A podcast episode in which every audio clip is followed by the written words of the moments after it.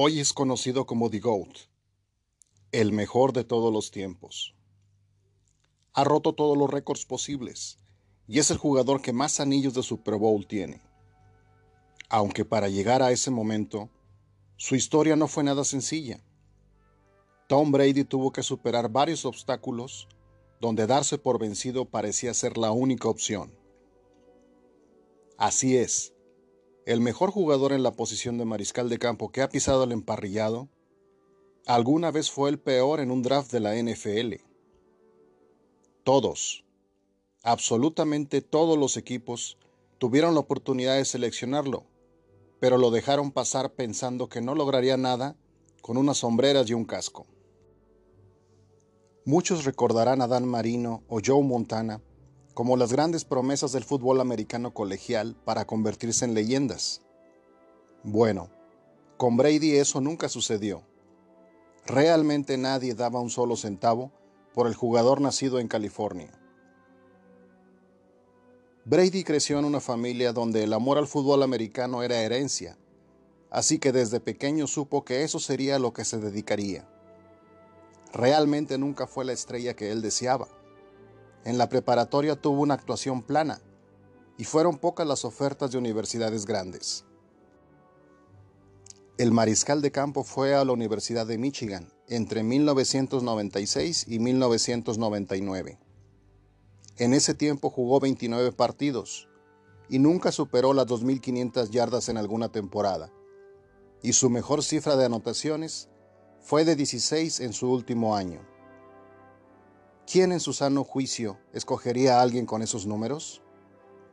Además, los reportes para el draft del 2000 no lo ayudaron.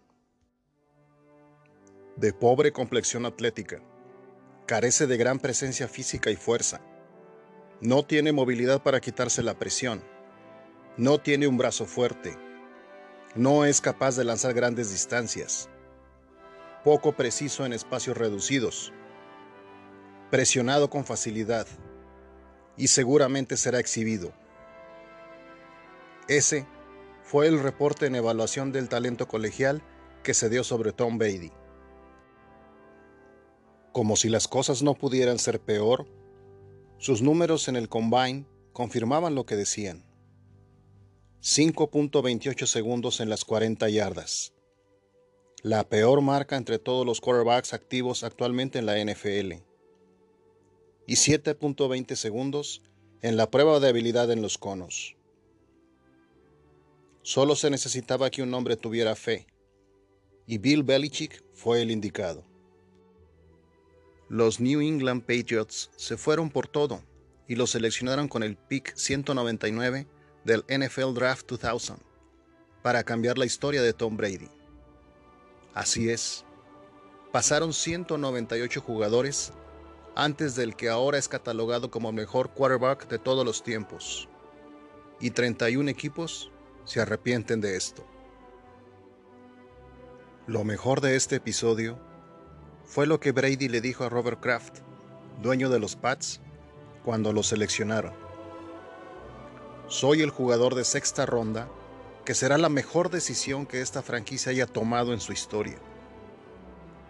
El jugador condenado a ser el patito feo, demostró que el talento no lo es todo para definir a alguien, ya que la mentalidad juega una parte fundamental, además de la paciencia, misma que Tom Brady tuvo en toda su historia desde la primera vez que le dijeron que nunca funcionaría para este deporte. Su gran oportunidad llegó el 23 de septiembre del 2001, luego de la lesión de Drew Bledsoe, y a partir de ahí no soltó al equipo. Hoy, 20 temporadas después, es el jugador más ganador de todos los tiempos y es considerado el mejor de la historia. Todo lo bueno en esta vida se acaba, y eso incluía a la dinastía de los Patriots.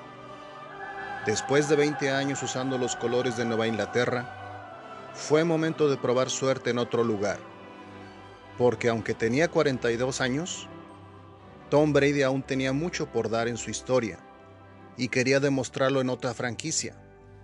Para ser más exactos, los Tampa Bay Buccaneers. No le queda mucho tiempo en la NFL, y él lo sabe.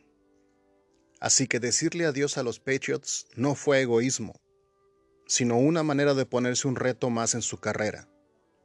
Demostrar que la magia no era de Bill Belichick, sino de él. Un jugador en el que nadie confió y que 20 años más tarde es considerado el mejor de todos los tiempos. Muchos lo dudaron. Y Brady acaba de probar que se equivocaron una vez más, dándole un Super Bowl a Tampa Bay y ganando su séptimo anillo de campeón.